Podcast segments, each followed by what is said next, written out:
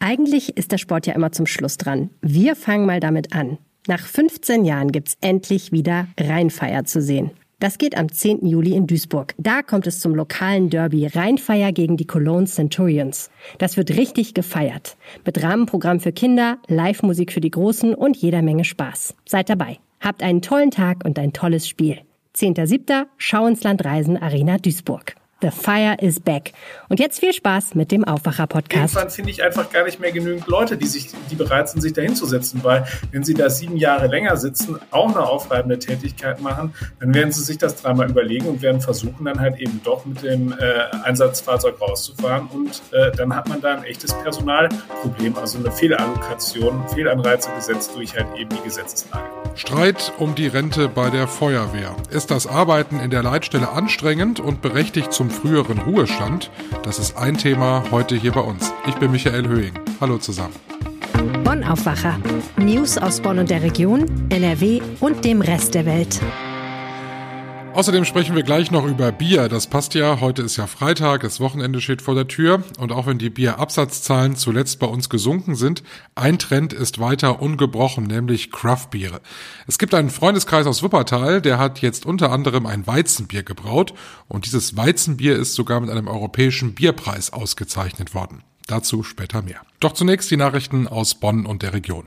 Wo war Landrat Jürgen Pföhler in der Flutnacht an der A? Das ist die zentrale Frage der Sitzung des Landtag-Untersuchungsausschusses in Rheinland-Pfalz kurz vor dem Jahrestag der Katastrophe an diesem Freitag. Ab 18 Uhr muss der mittlerweile abgetretene Landrat Pföhler aussagen. Wo der CDU-Politiker am Abend und in der Nacht der Sturzflut am 14. Juli war, konnte das Gremium in 21 meist sehr langen Sitzungen noch nicht klären. Die Mitglieder erhoffen sich nun mehr Aufschluss. Ein ehemaliger Mitarbeiter sagte in der vergangenen Sitzung des Untersuchungsausschusses aus, dass Föhler am frühen Nachmittag die Kreisverwaltung verlassen habe. Warum der Landrat den Amtssitz verlassen habe und wohin er gegangen sei, wisse er aber nicht, erklärte Erich Seul, der als rechte Hand des Landrats galt. Föhler sei denn am Abend noch einmal in der Kreisverwaltung gewesen. Dort kam die Einsatzleitung zusammen, nachdem SPD-Innenminister Roger Lewens einen Besuch angekündigt hatte. Das berichten mehrere Zeugen. Um diese offene Frage zu beantworten, sind an diesem Freitag erstmals auch mehrere Privatleute als Zeugen geladen, die dazu möglicherweise etwas sagen können und den Landrat gesehen haben. Anwohner und Geschäftsleute am Kaiserplatz in Bonn beklagen zunehmend Probleme mit Vandalismus und Verunreinigungen durch Obdachlose, Drogenabhängige und Feiernde. Sie fordern einen runden Tisch, um das Problem in den Griff zu bekommen. Anlieger berichten, dass die Zahl der Obdachlosen und Drogenabhängigen im Bonner Hauptbahnhof und dem naheliegenden Kaiserplatz in jüngster Zeit drastisch zugenommen hat. Auch der Verein für Gefährdetenhilfe in Bonn bestätigt, dass der Alkoholkonsum in der Szene deutlich zugenommen hat. Auch immer mehr Jugendliche seien dabei, die abends mit Alkohol dort feiern. Der evangelische Kirchenkreis Bonn plant nun, alle Beteiligten an einen Tisch zu holen, darunter auch Betroffene aus der Szene. Wer aktuell einen Termin bei den Bürgerdiensten der Stadt Bonn buchen möchte, muss wieder lange Wartezeiten in Kauf nehmen. Für einen neuen Personalausweis, die Zulassung eines Fahrzeugs oder eine Verlustenanzeige bei einem gestohlenen Führerschein sind es aktuell bis zu acht Wochen Wartezeit auf einen Termin. Doch auch wer einen Termin hat, musste in der vergangenen Woche in Spitzenzeiten bis zu drei Stunden warten. Bürgeramtschef Ralf Boxhecker räumte dies im Großen und Ganzen ein, auch wenn Termine laut ihm innerhalb von fünf bis sechs Wochen zu bekommen seien. Die Corona-Welle habe aktuell auch viele seiner Mitarbeiterinnen und Mitarbeiter erfasst. Hinzu kämen weitere Personalausfälle wegen anderer Erkrankungen. Die Feuerwehr kommt, wenn es brennt. Und die kommt in der Regel auch richtig schnell. Und so ein Einsatz, der ist nicht nur körperlich anstrengend, sondern natürlich auch nervlich sehr aufreibend. Wer im aktiven Feuerwehrdienst ist und wirklich täglich auf Einsätze fährt, der kann mit 60 in den Ruhestand gehen. Das galt bislang auch für Innendienstkräfte, zum Beispiel in der Leitstelle. Das Oberverwaltungsgericht Münster hat das jetzt aber gekippt und deshalb rumort es kräftig in der Feuerwehr in NRW, Maximilian Plück. Vor allem, weil das bislang gelebte Praxis war. Wir haben jetzt das erste Mal diese höchstrichterliche Entscheidung vom OVG in Münster und die haben halt eben gesagt, dass dieses ähm, die rechtliche Grundlage, die das Land dort ähm, oder die Rechtsauffassung, die das Land dort hat, dass eben die Leute, die äh, nicht rausrennen mit dem Feuerwehrschlauch in der Hand und der Axt, äh, sondern möglicherweise in der Leitstelle sitzen oder eben bei Bezirksregierungen in Krisenstäben eingesetzt werden, dass die ganz normal, so wie alle anderen auch, eben bis 67 arbeiten können, nur eben diejenigen, bei denen halt eben diese ja besonders äh, aufreibenden Tätigkeiten halt eben anfallen, die dürfen mit 60 in den Ruhestand gehen. Das Problem ist so ein bisschen, dass halt eben bislang ist eigentlich Praxis war, dass alle, also auch eben diese äh, Leute, die in den Leitstellen äh, waren, äh, so zumindest stillschweigend dann eben mit 60 in, in äh, Pension gegangen sind. Das sind meistens Beamte, deswegen sprechen wir von, nicht von Rente, sondern von Pension. Aber genau, das äh, könnte jetzt möglicherweise kippen. Jetzt ist es ja so, dass wenn jemand in Einsatz fährt, der macht das über sein gesamtes Berufsleben lang, das ist sehr anstrengend, das sehen wir, glaube ich, alle ein, ähm, dass die früher in Rente gehen, beziehungsweise in Pension gehen, vielleicht durchaus gerechtfertigt ist. Besonders strittig ist das Ganze jetzt bei denen, die in der Einsatzzentrale sitzen, die also quasi ans Telefon gehen, wenn ich den Notruf wähle. Warum ähm, sagen die, wir müssen auch mit 60 in Rente? Ich habe mich unterhalten mit dem Justiziar der Komma-Gewerkschaft, ähm, Eckhard Schwill, und der hat mir gesagt, also wer schon mal in einer Leitstelle gewesen ist, der weiß, dass das halt eben auch extremer Stress ist.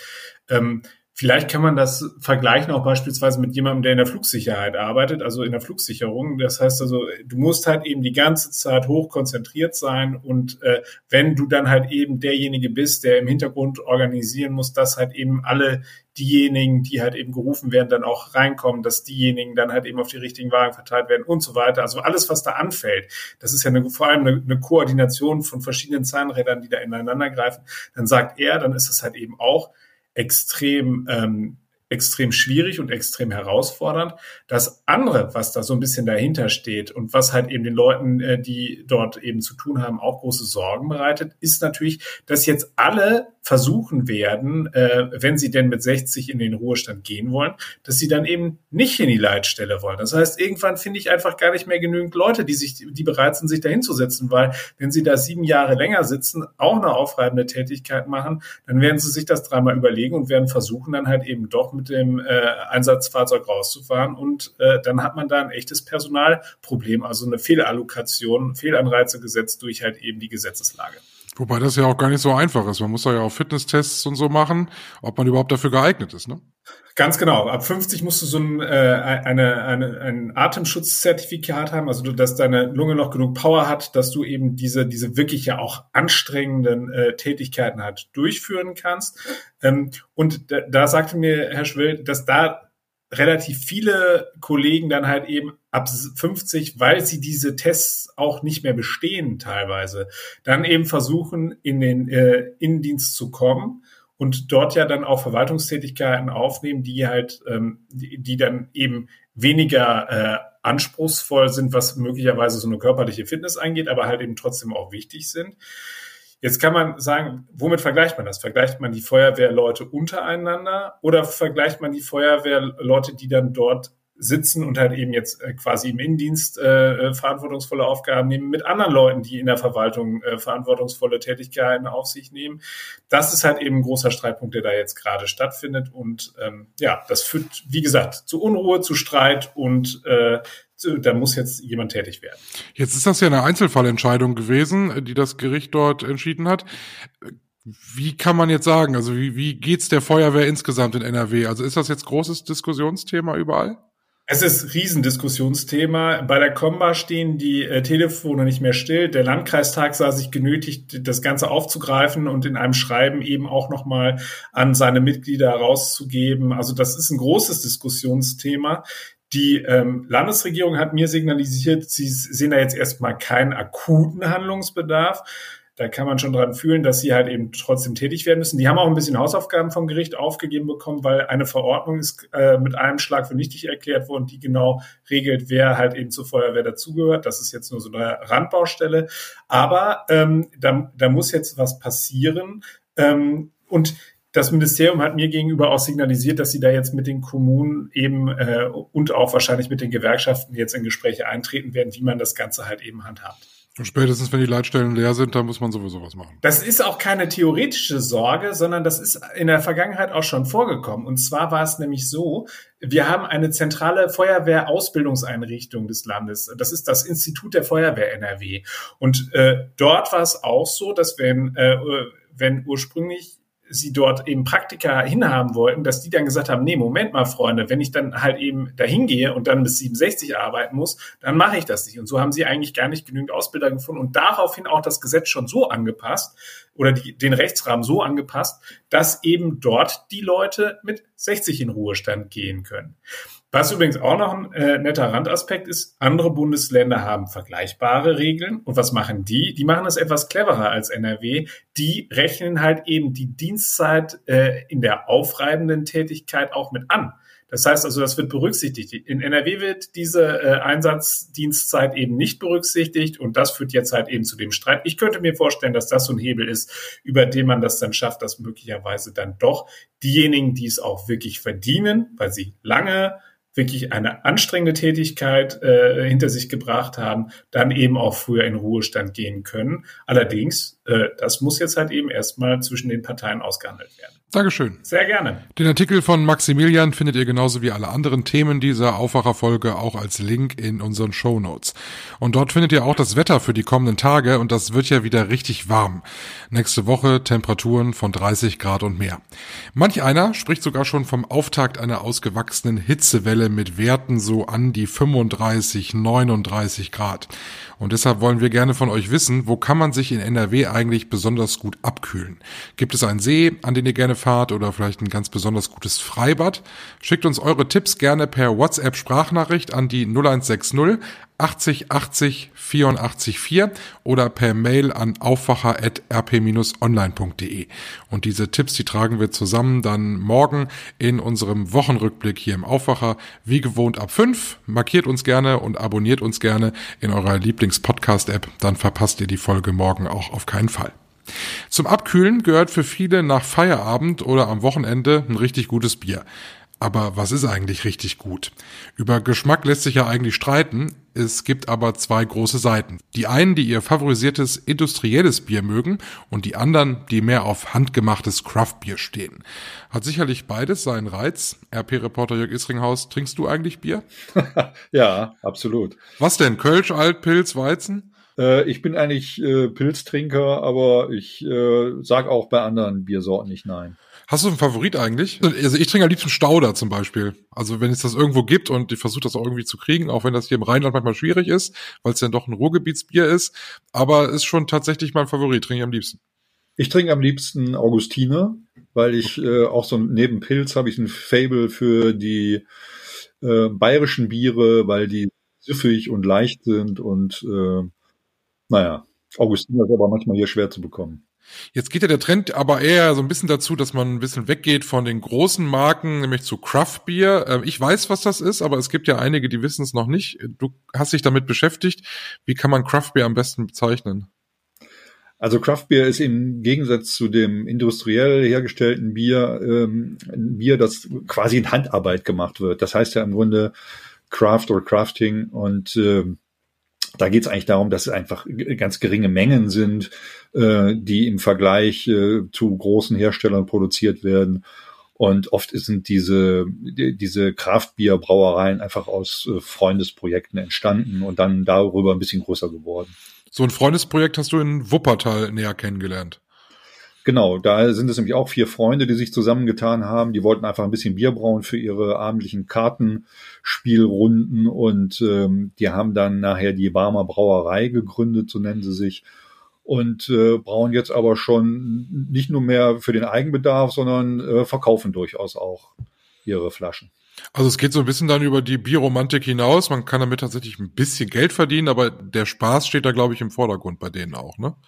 Absolut, absolut. Also ich glaube, Geld verdienen, äh, ich glaube, die kommen am Ende wahrscheinlich ein bisschen so plus minus null wieder raus. Ich glaube, der Spaß äh, steht absolut im Vordergrund. Das gemeinsame Erlebnis des äh, Bierkochens und Vorbereitens und natürlich auch am Ende des gemeinsamen Genießens und wenn man Glück hat und man ist halt gut genug und das sind äh, diese vier Freunde offensichtlich, dann äh, findet man halt auch an, andere Anhänger, äh, die das zu schätzen wissen. Und bei denen war es halt so. Äh, da stehen die Leute, die verkaufen jetzt äh, nicht regelmäßig in so einer kleinen Brauerei, sondern die haben zwar eine kleine Gaststätte jetzt angemietet, aber da äh, dürfen sie noch nicht ausschenken, sondern die verkaufen halt immer, wenn sie was äh, vorrätig haben, so an der Tür. Und da sind da wohl immer sehr lange Schlangen, die sich da bilden, äh, weil das Bier äh, sehr beliebt ist. Jetzt äh, machen die es in der kleinen Gaststätte, aber machen, glaube ich, mittlerweile auch schon mehrere Sorten. Also die sind schon ein bisschen weiter, ne? Genau. Die haben sieben Sorten. Die haben sie natürlich immer alle, nicht immer alle gleichzeitig vorrätig, sondern immer je nachdem, was sie gerade produzieren. Und äh, da sind dann äh, Kölsch, Alt, Pilz darunter, ähm, aber auch ein Weizenbier, für das sie sogar eine Auszeichnung bekommen haben auf einem internationalen Craft Beer äh, Wettbewerb, äh, eine Silbermedaille, das ist schon für so eine kleine Truppe ein toller Erfolg. Ähm, und ja, sie brauen ähm, auch äh, Indien, äh, India Pale Ale und Pale Ale, also ähm, auch äh, Sorten, Biersorten, die äh, jetzt nicht aus Deutschland stammen. Wie aufwendig ist das eigentlich? Also macht man das mal so eben oder muss man da richtig investieren, also auch an Zeit? Also Zeit auf jeden Fall, Geld natürlich auch, kommt auf die Mengen an, die man produzieren will.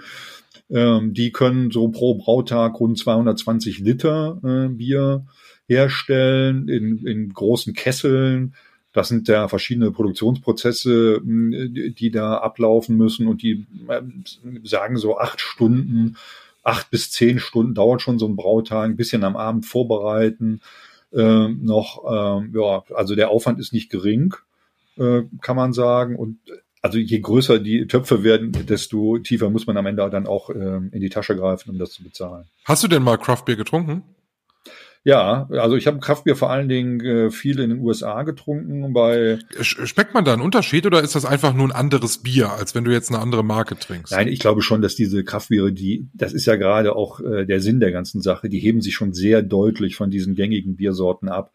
Also der, der Grundcharakter wird dann meist getroffen, sagen wir mal, wenn es ein Pilz ist, aber dann die individuelle Note, die dann diesem Bier verliehen wird durch unterschiedliche äh, Zutaten beziehungsweise Gewichtung der Zutaten. In USA ist natürlich auch noch so, dass dort kein Reinheitsgebot gilt wie in Deutschland, ähm, heben die sich sehr deutlich ab. Das äh, reicht sicher von absolut ungenießbaren Bieren, die ich getrunken habe, die man sofort wieder wegschütten möchte, bis äh, zu Bieren, die wirklich super, super lecker sind, süffig und toll und äh, man denkt, wow, äh, also das kann auch, äh, das kann Bier sein, ja, also da ist man manchmal wirklich echt überrascht und was ich auch feststellen muss, ist, äh, diese Szene hat sich auch in, in dem Sinne zum Positiven entwickelt, dass die Qualität immer besser geworden ist. Also heute wird man viel mehr leckere Kraftbiere finden als noch vor zehn Jahren. Ist natürlich immer subjektiv mein Geschmack vorausgesetzt. Und wenn es dann noch lokal ist, ist es ja immer auch doppelt charmant. Ne? Absolut. Der Gedanke des Nachbarschaftlichen kommt natürlich noch dazu, wenn man so, ein,